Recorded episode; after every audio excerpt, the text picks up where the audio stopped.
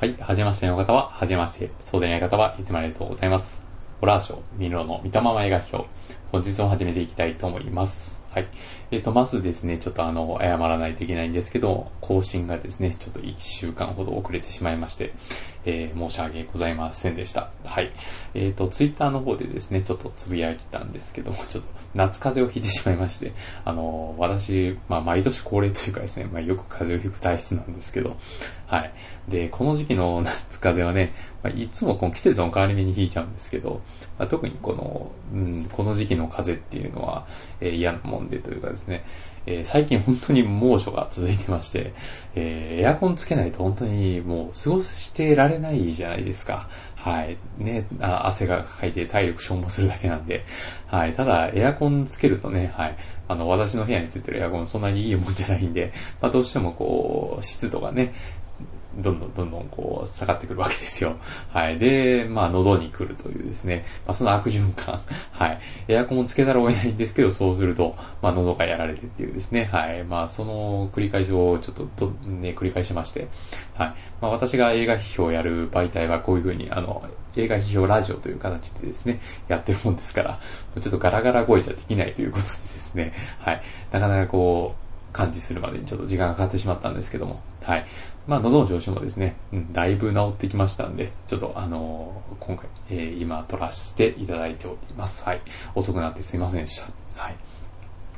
でですね、本日批評する映画なんですけども、えっ、と、本日はですね、まあ、今日もリクエスト作品です。はい。えっ、と、吉本様からですね、リクエストいただきました、えージョージ・クルーニー監督作品ですね。はい。グッドナイトグッドラックっていう、こちらの作品を批評してみたいと思います。はい。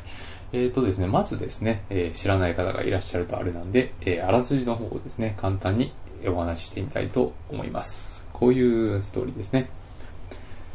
ハリウッドを代表する映画スター、ジョージ・クルーニーによるコンフェッションに続く監督2作目。赤狩りの猛威が吹き荒れた1950年代を舞台に、危機に瀕した自由を守るため、時の権力に完全と立ち向かった国民的ニュースキャスター、エド・マローと、番組スタッフたちの姿を全編モノクロ映像による緊張感あふれるタッチで描き出す。主演は最派手の地のデビッド・スターザン。1953年、米ソの冷戦が激しさを増す中、アメリカ国内ではマッカーシー上院議員を旗頭に、国内の共産主義者の徹底した排除活動が行われていた。その標的は、今や政府に少しでも立てつくもの全てに及んでいた。一般の市民は愚か、マスコミさえもが恐怖の前に沈黙してしまう。そんな中、CBS の人気キャスター、エド・マローとプロデューサーのフレッド・フレンドリーは、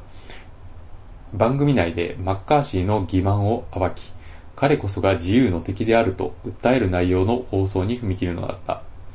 そしてその反響はおおむね好意的に受け取られる。これに対し、マッカーシー側も CBS への反論と圧力をかけてくるのだったが。はい。えー、まあこういうストーリーですけども、えーと、まず前提条件としてですね、まあ話しておかないといけないのは、この映画は、あれですね、1950年代にアメリカで吹き荒れた墓狩りの恐怖を描いてるっていうことですね。はい。で、まあ、この映画基本的にですね、まあ、オープニングでちょっとその説明はポロッとあるんですけど、基本的にこう、赤狩りがどういったものなのか、えーですね、まあ、共産主義者をですね、排除するような、あの、活、運動だったわけなんですけども、まあ、それに関わるですね、あの、細かいことっていうのは基本的に話してくれないんですよ。はい。まあ、短い上映時間90分ぐらいなんですけど、その中であんまりこう、もう知ってる前提でしょみたいな感じなんですよね。はい。で、これは、あの、いわゆるその実話ものをベースにした作品では、まあたまにあることで、えーもう、そんなことは知ってて当たり前でしょっていうね、わざわざ言わないけど分かってるよね、みたいな前提で話す映画ってありますよね。はい。例えば、あの、日本で言うと、ね、あの、日本の一番長い日とかね、まあそうですけど、あの、アメリカ、アメリカじゃ、まあ日本のですね、まあ第二次世界大戦の、まあ終戦のですね、えー終戦が、まあ、まあ、玉音放送ですね、が流れるですね、まあ、24時間、えーを描いた作品がありますけども、まあ、そういった風にですね、もう、その、日本が負けてどうなることとか、もちろん分かってるよね、みたいなね、はい。あの、8月 15日がどういう日かもう分かってるよね、当然、みたいな、まあ、そういった前提で進む映画ってのはありますけど、まあそういう形の一本ですね。はい。ですからその、アメリカの当時のですね、状況とかを全く、本当に全く知らずに見ると、まあちょっと、飲み込みづらいというかですね、まあそういった作品になってますね。はい。で、私もね、この映画は本当に久々に、えー、見たんですよね。はい。まあ、公開されたのがですね、まあ、公開というか、まあ、作られた年度がですね、まあ、2005年ですから、もう10年以上前になるわけでして、えー、まあ、ちょっと一昔前の映画になるんですけども、えっ、ー、と、このね、あの映画をね、その、リクエストくださった吉本さんにはですね、本当に感謝したいなと思いますね。はい、この映画はね、本当に今、久々にですね、ちょっと見れてよかったですね。はい。えー、まあそういった作品でしたね。はい。えー、っていうのもですね、まあ、あの、この映画ですね、非常にパワーを持った作品でして、で、なおかつ、こう時代によってこう廃れないタイプの映画ですね。まあこれは間違いなく言えると思いますね。まあこういった作品っていうのは、まあいくつか、とかいくつもありますけども、まあそういった中の一本なんですけど、えー、まあどういった風にパワーを持ってるかと言いますとですね、えー、とまずその、えー、まあ、吉本さんからですね、吉本さんからちょっとあの、メールでですね、リクエストいただきたんですけども、まあ、そこにですね、その吉本様が、えっ、ー、と、マスコミ関係、マスコミのね、あの、業種のですね、えー、を志したきっかけになった映画っていうことをですね、こう、まあ、メールのところでですね、まあ、併記してくださってまして、えー、ですが、この映画が、ある種こう、ある人間のですね、ある人のその生き方をですね、まあ、定めてしまうような力を持ってるような一本ということですね。はい。まあ、こういった作品は誰しもですね、自分一人一人持ってると思うんですけど、まあ、私だったらね、あの、まあ、昔話しましたけど、まあ、寄生獣っていう、まあ、まあ、あれは漫画ですけど、漫画であったりとか、あと、あれですね、ガダガっていうですね、えー、アンドリュー・ニコルっていうですね、監督の作品があるんですけど、私はその作品が非常に好きでして、えー、まあ、それがの映画があったからこそ、その、なんていうか、まあ生き方をですね、まあちょっと社会人になってから一部変えたっていうところもあったりして、まあそういった、ね、人間のその、生き方を変えてしまうような力がある映画。まあというか、その、そんぐらいの力を映画っていうパ体は持ってるっていうことがね、まあ何より素晴らしいことやなと思うんですけども、まあそういった力を持った映画の一本ということですね。まあそのあたり、どうしてそういう映画なのかっていうこともちょっとお話できたらなと思うんですけども、はい。えっ、ー、と、まずなんですけど、ちょっとまずはですね、その私が、あの、見たからこそ気づくというかですね、まあこういったらなんかあれですけど、えー、ちょっとあの、特権階級メディアなんですけど、まあ、あの、まあ、私ね、あの、普段から、あの、最近はたびたび言ってますけど、まあ普段ジャズを演奏してるもんですから、えー、その身からして、あの、気づくことっていうのをちょっとお話ししてみたいと思うんですけど、はい。えー、このね、あの、グッドナイトグッドラックっていう映画はですね、えっ、と、まあ1950年代を舞台にしてるっていうことも含めまして、えー、劇中でですね、あの、かかる音楽っていうのが、まあ基本的にジャズなんですよね。はい。で、これをですね、まあ、というか、あの、まあ、ね、CPS のですね、あるスタジオで、えー、ね、えー、Show It Now かな、えー、っていう番組がやってましてですね。で、その番組の、えー、のスタジオでですね、その、まあ、主人公ですね、えー、エド・マローっていう男なんですけど、えー、デビッド・ストラザーン演じるですね、エド・マローっていうキャスターが、えー、まあ、ドキュメンタリー番組をですね、えー、放送してるんですよ。で、その最後の、えー、まあ、セリフがですね、いつもグッドナイトグッドラックで終わる、終わるんですけど、その日はですね。はい。で、その後に毎回毎回ですね、劇中でですね、えー、ジャズシンガー、まあ女性なんですけど、女性のジャズシンガーがですね、その歌を歌うシーンがですね、挿入されるんですね。まあそれがこの映画の中の BGM になっているんですけど、えー、大体4、5回、まあ結構回数あるんですけど、えー、まずですね、この歌を歌ってる方っていうのはですね、このダイアン・リーブスっていう、その、まあ女性ジャズシンガーなんですけど、えー、この人非常にあの、ジャズ界では有名というか、重鎮の一人ですね。もう結構お年ですけども、えー、まあこの映画にはその、ジャズシンガー役で出てるんですね。はい。あの、劇伴という形じゃなくて、実際に、あの、劇中でその歌を歌ってるのが、えー、ダイアン・リーブスなんですね。はい。で、このダイアン・リーブスが歌ってる歌っていうのがですね、また非常にこう、素晴らしいんですよね。はい。えー、もう非常に質が高いジャズってですね、えー、まあ、はっきり言っておしゃれな感じですよね。はい。ものすごくこう、リラクゼーションが効いてるようなですね、えー、音楽を奏でて、歌ってくれるんでですね、まあ、ここはまず聴きどころの一つだと思いますね。はい。えー、ジャズご存じない方でしたら、まあ、このダイアン・リーブスっていう人は本当に、非常にこう、レベルの高いというかですね、まあ、世界的に、えー、まあ、実力があるようなジャズシンガーですから、まあ、そういった歌声を感受できるっていうのもこの映画の、まあ、見どころの一つ、聞きどころの一つではあるかなと思いますね。はい。まあ、歌われるですね、歌の内容っていうのはあんまり映画の中の音楽とは、音楽というかテーマとはあんま関係ないと思いますね。思いましたね。はい。あの、まあ、歌なんでね、あの、歌詞があるわけなんですけど、よくその映画の中で使われてる劇中歌ですね、えー、とかでよくありがちなのは、その映画の中のテーマとかですね、映画の中のキャラクターの心情を歌ってたりとか、まあまあそれが、そういうのが、ま基本的にですね、よくあるパターンなんですけど、まあ、この映画に関してはそこら辺はなかったですね。まあ、結構その実話ベースでしかも非常にですね、えリアリズムにこだわって作られてる映画ですんで、まあ、もしかしたら実際にその当時ですね、えー、オンエアされてた、えー、その歌のですね、えリストの中からもしかしたらそのいいなって、まあ合うなって思うのを選んだのかもしれませんけど、えー、とまず最初にですね、えー、歌われてる、そのオープニングでまずその歌から始まるんですけど、まあ、これで歌われてるのはあの、フェーナー・フォーリン・ラブっていう曲ですね。はい。で、これは非常にこう有名なジャズスタンダードソングなんですけども、えー、まあ一番有名なのはそのマイルス・デイビスですね。えー、マイルス・デイビスが、えー、このフェナ・フォーリン・ラブっていうですね、えー、曲を、えー、まあ E フラットメジャーかな？かなんかで吹いててですね、まあ大体今ではそのセッションとかの場になると、えー、まあマスターキー、コンサートキーって言われるんですけど、えー、みんながじゃあこの曲やろうかっていう時に、まあやるキーとしてですね、えー、E フラットが使われてるというぐらいですね、まあマイルスいかに偉大かっていうことなんですけど、はい。まあこの Fender for in Love っていうね、あの、私が恋に落ちた時っていうですね、えー、まあ、まあ名前の通りラブソングですね。ラブソングを歌ってこの映画が始まるんですけど、まあダイアン・リーブスの歌声とですね、あと、えー、まあ、そこにですね、えー、まあ、シンコペーションというかですね、を聞かした形でですね、えー、まあ、オブリガードで入ってくるですね、まあ、テナサックスのですね、音もですね、まあ、本当に素晴らしい、えー、歌からこの映画は始まりますね。はい。で、その後に何曲か歌われるんですけど、えー、まあ、大体こう、ね、映画ファンのツボもちょっと抑えた感じになってるところはまた憎いなって感じなんですけど、えー、次に歌われたのは確かですね、I've Got My Eyes on You という曲でですね、これはですね、あの、コール・ポーターというですね、えー、まあ、ジャズ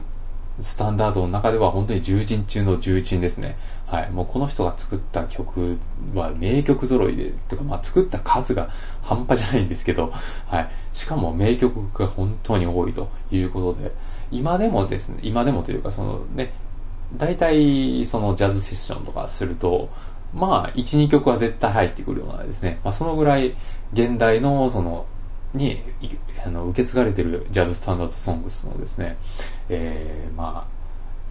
本当に名曲を作った、えー、作り続けたですね、えー、作曲家が、というか音楽家がですね、あの、コール・ポーターという人なんですけど、まあ、その人の曲ですね。はい。で、これはですね、まあ、映画ファンにとっては、あの、踊るニューヨークですね、えー、で使われている音楽として、まあ、割と有名かもしれないですね。はい。あの、ミュージカル、ミュージカルですね。はい。まあ、ジャズスタンダードっていうのは基本的にその、まあ、当時流行ったミュージカルとかですね、えー、まあそういうので使われてる、劇中で使われてる音楽を、まあ、スタンダードとしてですね、ジャズミュージシャンがコード進行とかをアレンジしてですね、えー、インプロデューションしやすいようにして導入したっていうその歴史があるんですけども、はい。えー、まあ、一番わかりやすい例ですと、あれですね、あの、ディズニーの白雪姫とかがそうですよね。はい。えー、白雪姫のですね、あの、いつか王子様っていうね、 Someday My Prince Will Come っていうですね、曲がありますけど、これを、あの、マイルス・デイヴィスがですね、えー、まあ、スタンダードソングスにしたわけですけども、まあ、あの、コード進行とかうまい感じでアレンジしてですね、はい。まあ、そういった感じで、元はミュージカルのパターンが多いんですね。まあ、それは置いといてですね。で、次に歌われたのが、You Are Driving Me Crazy っていう曲ですね。はい。で、まあ、これもラブソング。あ、ちなみに先ほどのですね、I've Got My Eyes on You っていう曲もラブソングですね。だから、大体全部ラブソングなんですけど。はい。えー、まあ、それから一番最後ですね。エンディング近くでですね、歌われた曲が、How High the Moon という曲ですね。はい。で、これは、あの、エラ・フィッツジェラルドっていうですね、えー、ジャズ、ジャズシンガー御三家と言われてるですね、えー、まあ、本当に、えー、偉大な、女性シンガーがいますけど、あれですね、あの、えルイ・アムストロングとですね、あの、組んで、えー、まあ、歌ってたですね、歌うこともあった、本当にもう、えー、なん、なんていうんですか、本当にレジェンドですね。はい。ジャズ界の本当に伝説的なジャズシンガーの一人。まあ、サラ・ボーンと、エラ・フィッツジェラルドと、まあ、ビリー・ホイル、ホリデーっていうのがですね、まあ、お決まりのそのジャズ御三家、えー、の女性シンガーなんですけど、そのうちの一人ですね。エラ・フィッツジェラルドがですね、歌、歌、うことが多かった曲で有名ですけど、まあ、あの、スキャットとかね、非常に素晴らしいんですけど、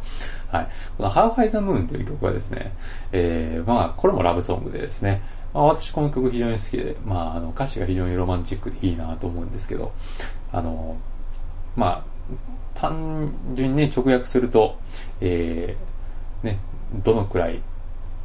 あの月はあの高いのかしらっていう歌詞ですけど、これは何言ってるかっていうと、その月を女性に、女性というか愛する人に見立ててるんですね。はい。なんで月はあんなに高いのだろうっていうことですね。愛する人にね、どんだけ頑張っても手とか手が届かないっていうですね、まあ、そういった、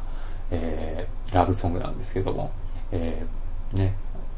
本当にこう愛する人がですね、まあ、高いところにいて、なかなかそこに届かないと。でも愛し続けるみたいなね、まあそういった非常にロマンチックな歌詞なんですけど、まあそのハウハイザムですね、が歌われて、で、最後ですね、エンドロールで、えー、流れるのはオープニングと同じでですね、フェナイフォーリングラブなんですけども、まあそういった感じで、えー、前編にわたってジャズ、ジャズがですね、使われている。まあしかも非常に質が高いということで、まあそこら辺がこの映画の中の聞きどころの一つですね。はい。まあそれはちょっとえー、映画好きとして、映画好きじゃないわ、そのジャズ好きとしてちょっと言っておきたかったところなんですけども、はい。まあ、それは置いといて、で、ストーリーのところに入りますとですね、まあ、あの、最初にも言いました通りですね、まあ、これはあの1950年代アメリカでですね、巻き起こった、えー、赤狩りを描いてるんですけども、えー、まあ、1950年代にはですね、もう完全に東西冷戦時代になってるわけですね。はい。で、まあそこ、まあ朝鮮戦争も起こったりしてですね、はい。で、その後にはもうベトナム戦争とかに起こって、まあ代理戦争でですね、いわゆる代理戦争がですね、勃発していくわけなんですけども、アメリカとソ連、えー、がですね、まあ共産主義と、えー、資本主義、まあそれぞれの理想を抱えてですね、えー、対立した時代ですね。はい。まあそういった時代背景がありまして、で、アメリカではですね、えー、そのマッカーシー上院議員っていうのがですね、先ほど言いました、あの、旗頭になってですね、えー、先導を切って、えー、まあ、そういう共産主義者の追放運動っていうのをですね、アメリカ国内で始めるわけですね。はい。で、それの一番対象になったのは何と言ってもハリウッドですね。はい。ハリウッドっていうのはですね、本当に、えー、赤狩りの恐怖を、ま、がですね、巻き起こりまして、で一番ですね、それの影響を受けたのが、その、えー、まあ、まあ、先ほど言いました通り、ハリウッドで、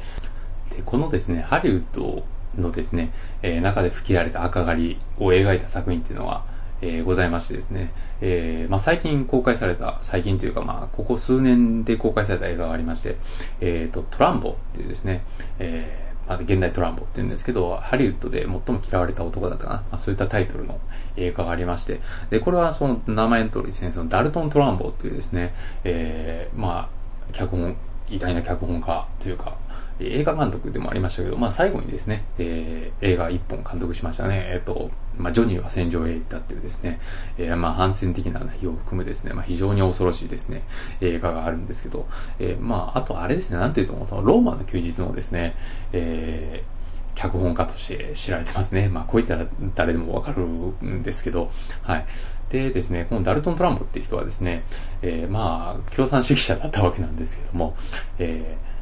ー、まあ、その赤狩りによってですね、あのハリウッドの中でですね、まあ、この赤狩りがなんでその、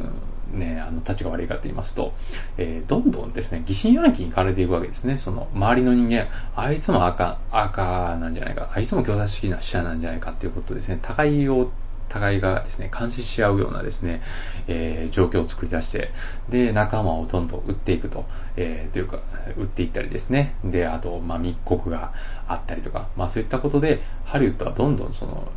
ね、共産主義と言われた人が、えー、仕事をなくしたりとかですね。あと、まあ、その、ハリウッドから完全に追放されたりとか、まあ、仕事は来なくなるわけですよ。恐ろしい話でね。はい。あの、し、心情が違うっていうだけで、はい。ほん、まあ、そんな中でですね、そのダルトン・トランボっていうですね、えー、まあ、脚本家はですね、まあ、その圧力に、まあ、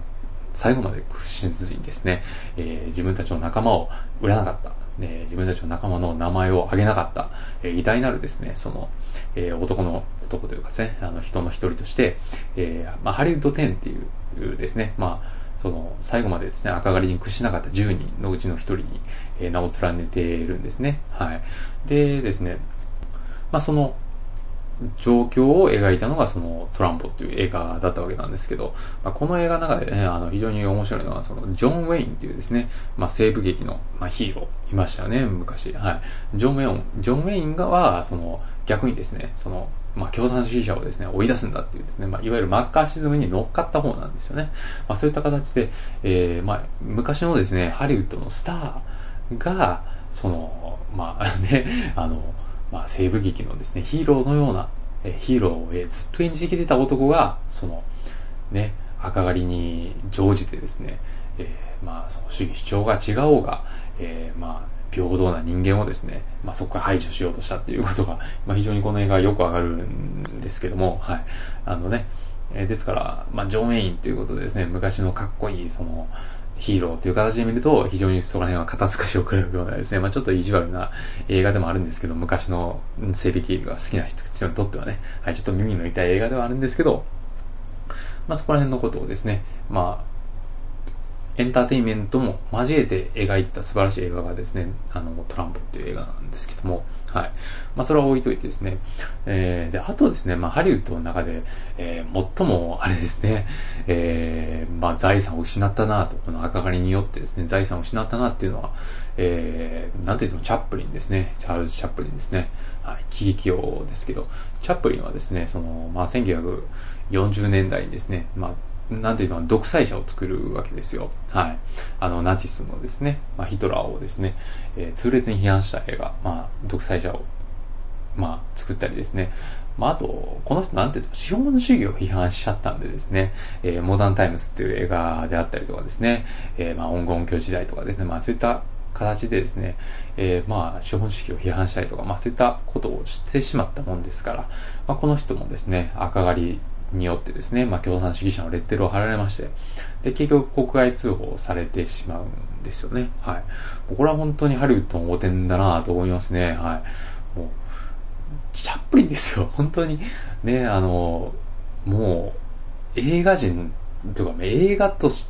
ね、映画業界においては映画という媒体にとって、いかにその、ね、あの、財産を残してくれた偉人かっていうことなんですけど、まあ結局彼は、あの、永世中立国のね、スイスに、えー、移住してですね、まあそこで、まあ人生を終えてしまう。まああの、72年になってですね、まあハリウッドは確か、えー、ハリウッドのですね、その栄誉賞っていうのを、あの、やっと72年になってですね、チャップリンに授与したいうことがあったんですけど、まあそれでチャップリンはね、やっとさアメリカのね、第一を踏むことができたっていうエピソードがあるんですけど、まあそういった感じで、ありとあらゆるですね、えー、まあ素晴らしい映画人をですね、まあ排除して、まあ、あとユダヤ人が特に排除されましたね。はい。まあそういった、えー、ことがあったんですけども、はい。あれですね、あの、ダルトン・トランプもね、ユダヤ人ですし、はい。まあそういったですね、時代背景がございまして、はい。で、まあそういった中でですね、まああと同じく、まあその、やり玉に挙げられてというかですね、まあそれで赤狩りの恐怖が吹き荒れてるのがマスコミですね。マスコミ関係。まあそんな中で、この映画の中でもその CBS の中のですね、エド・マローという人をヒーローにして、えー、そのマッカーシー上議員との対決を描いているということになるんですけども、はい。まあ大体ですね、1953年から1958年までの間ですね、まあ、そのニューヨークでの出来事を描いてるわけですね。はい。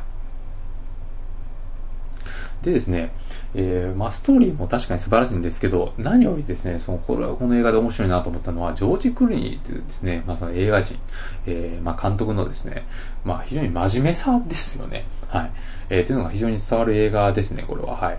えー、ジョージ・クルニーっていう人はですね、その、はあの、まあ、これも有名な話ですけど、お父さんがテレビマンなんですよね。はい。まあ、キャスターで。で、ジョージ・クルニーもその昔からですね、幼い頃からテレビに親しんで育ったっていう経緯がありまして、えー、ですからこの映画の中のそのテレビ業界のえー、裏側をですね、描いている内容っていうのはものすごくリアリティがある形で描かれてますね。はい。あとその、まあ、ジョージ・クルニーが監督ですから、まあ、いろんなところをですね、まあ、こだわり、めい、切って作ってると思うんですけど、えー、なんていうかね、この映画を見てですね、まあ、久々に見て、まあ、私は昔見て思わなかったですけど、久々に見て思ったのは、まあ、非常にこう、あれですね、昔のね、あの、ニューヨーク派って言われている人たちの、えー、タッチと似てるなと思ったことというか、まあ、はっきり言ってシドニー・ルメットですね。はい。あの、シドニー・ルメットのタッチに非常に似てると思いましたね。はい。あの、シドニー・ルメットって人は、まあ、ニューヨーク派の代表的な監督ですけども、まあね、有名なとこでしたら、その、12人の行かれる男っていうね、あの、本当に、あの、裁判、ていうか、陪審員のね、人を裁くっていうことをですね、えー、まあ、非常にこう、恐ろしい形で描いたですね、えー、まあ、映画がありました。もともとテレビ映画だったんですけど、あまりの質がいいいいっていうので、今ではね、あの、名画の一つに、えー、数えられている映画ですけども、はい。で、シノニー・ルメットは当時はその、まあ、ハリウッドはですね、もちろんその、今もそうですけど、映画の本場だったんですけど、その中でもそのニューヨークの方の映画監督だったんですよね。ですから、どちらかというとその異端だったんですけど、このニューヨーク派っていう人はの映画監督で、えー、本当にですね、際立ってる、まあ、タッチっていうのがありまして、まあ、特徴ですね、ニューヨーク派の映画監督の特徴、えー、っていうのはですね、まあ、非常にこう閉鎖的な空間でドラマを展開させるっていうことですね。まあ、簡単に言えば地味っていうことなんですけども、はい。まあ、閉鎖的な空間でですね、まあ、ソリッドな形で映画を作り続けてた、えー、まあ、監督組んだんですけど、はい。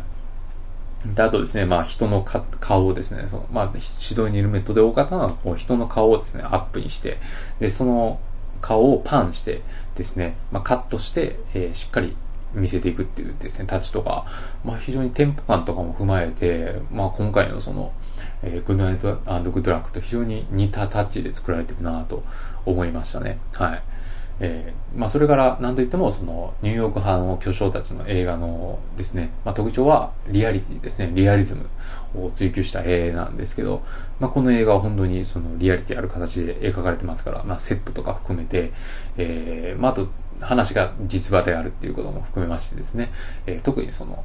なんていうかですね、まあ、観客の感情をですね、えーまあ、無理やり上げるようなですね、まあ、エンターテインメントとな作品には技としてないんですね。はい。で、あと、ノワールタッチな部分も非常に気になりましたね。はい。あのー、まあ、この映画白黒映画なんですけど、まあ、それも含めてね、あの、シドニー・ルメット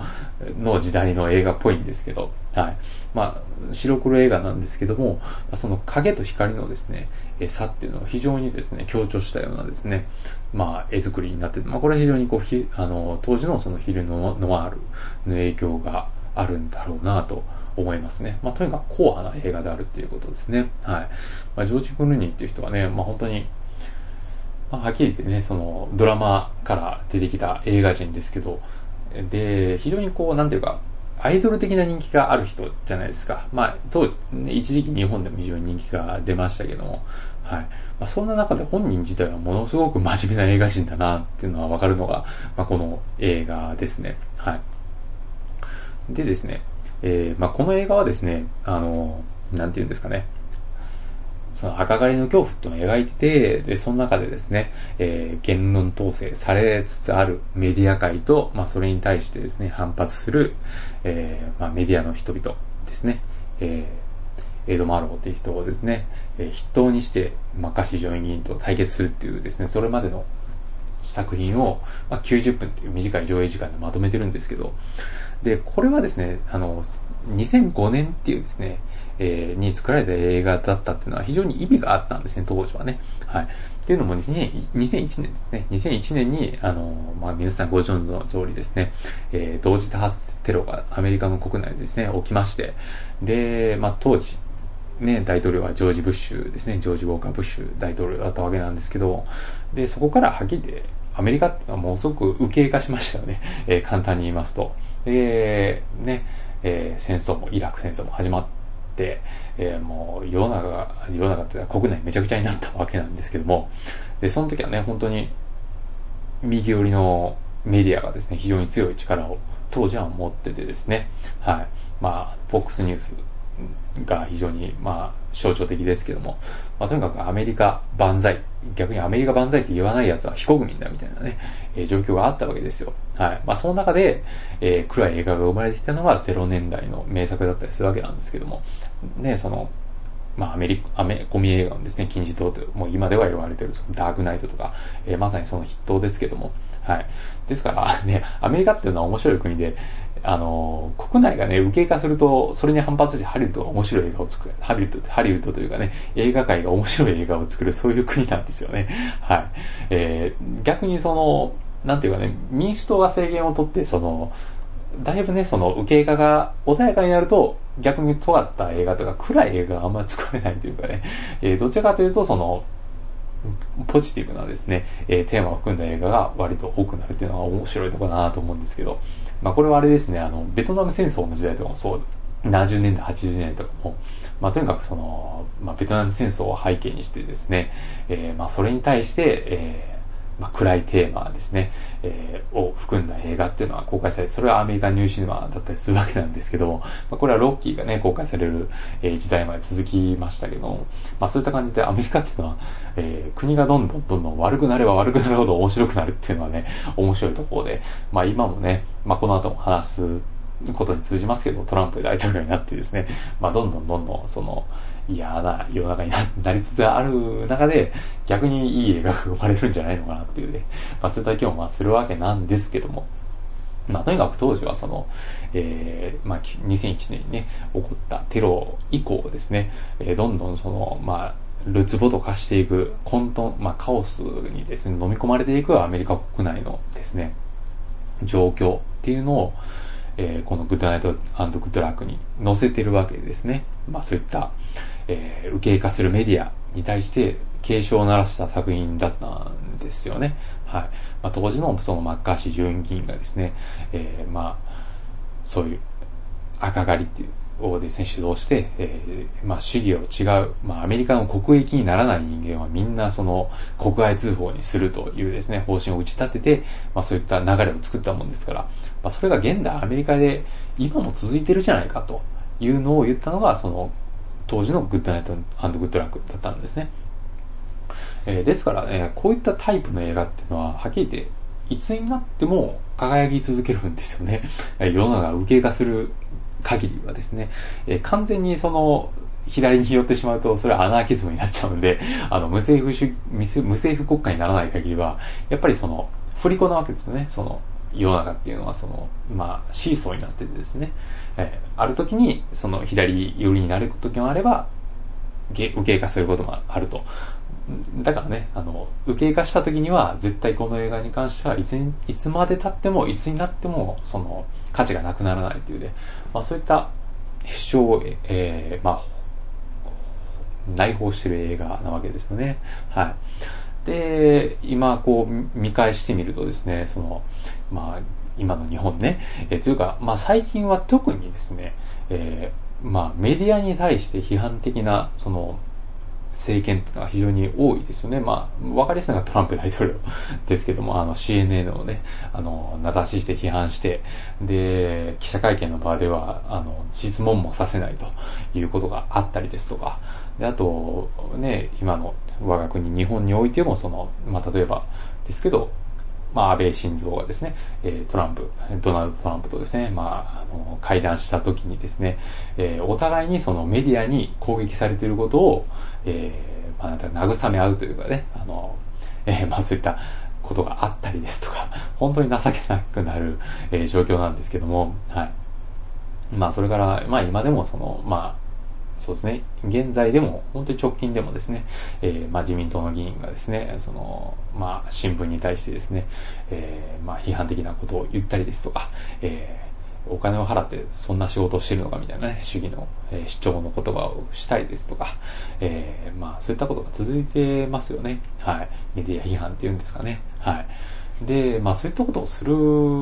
中でですね、まあこの映画を今、えー、吉本さんのですね、えー、リクエストに答えてみたわけなんですけども、これ本当に今のアメリカと日本そのまんまじゃないかっていうね、えー、ことが非常にわかるような感じがしましたね。はい。あの、本当に、ね、あの、テレビで流れた映像はショックでしたけど、あの、ね、安倍晋三がですね、まあ、安倍首相が、あの、まあ、自民党総裁としてですね、えー、秋葉原で演説した時に、その、自分たちをその、批判する人間を、その、まあ、はっきり言って名指し、名指しというかね、えー、指をさして、えー、あんな人たちに負けるわけにはいかないんです、みたいなね、えー、完全にその、自分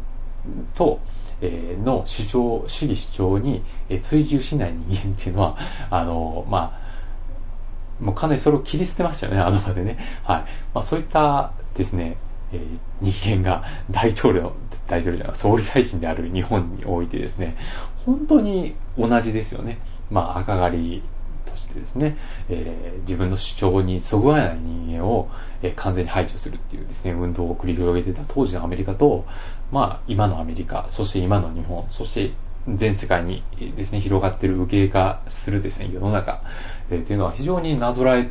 てるなというか、まさに今オーバーラップしつつある時代にまた戻ってるんじゃないのかっていうのはね、非常によくわかる。まあ10年経ったら戻るんだなっていうのは、まあ、非常によくわかるですね。まあ映画になっていて。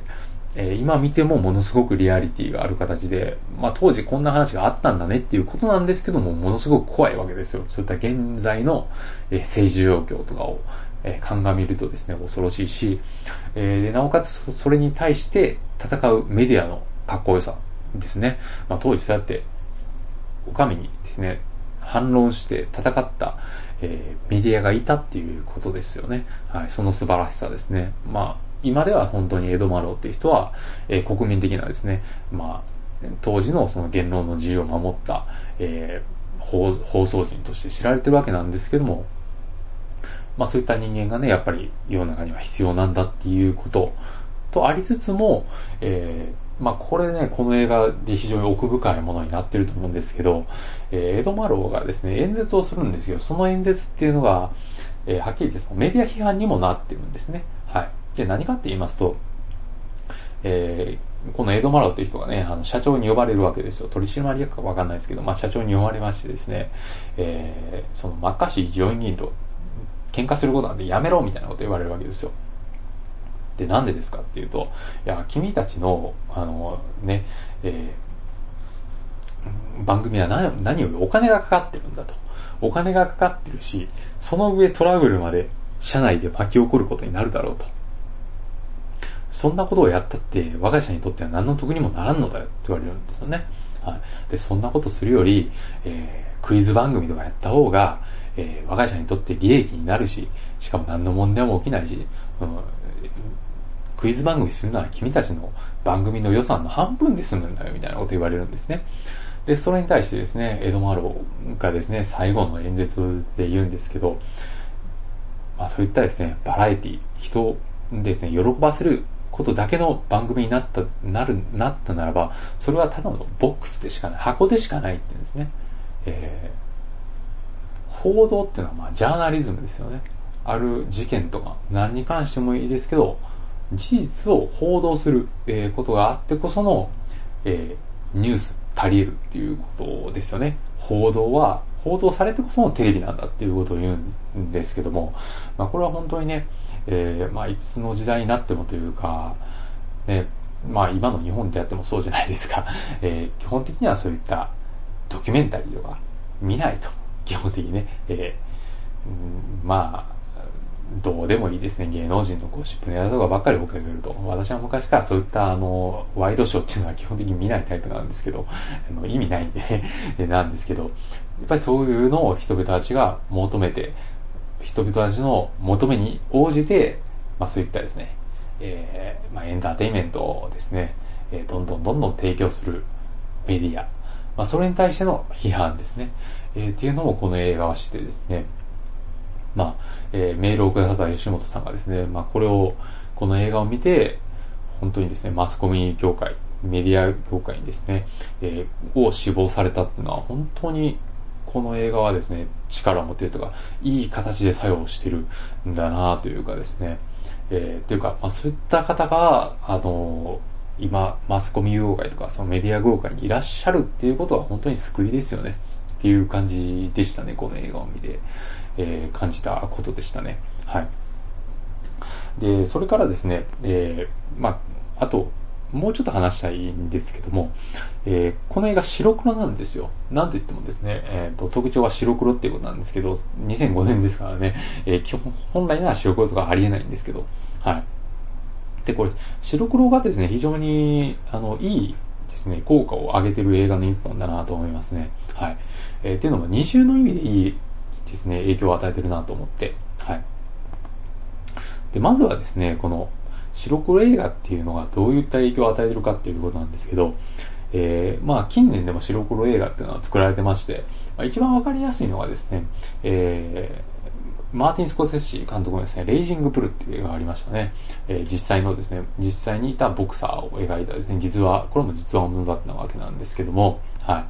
えー、ね、一人のボクサーの栄光と挫折っていうですね、のがテーマになって、本当にド直球のですね、人間ドラマだったわけなんですけども、まあ、これはなんでマーティン・スコセッシがですね、白黒にしたかって言いますと、あれですね、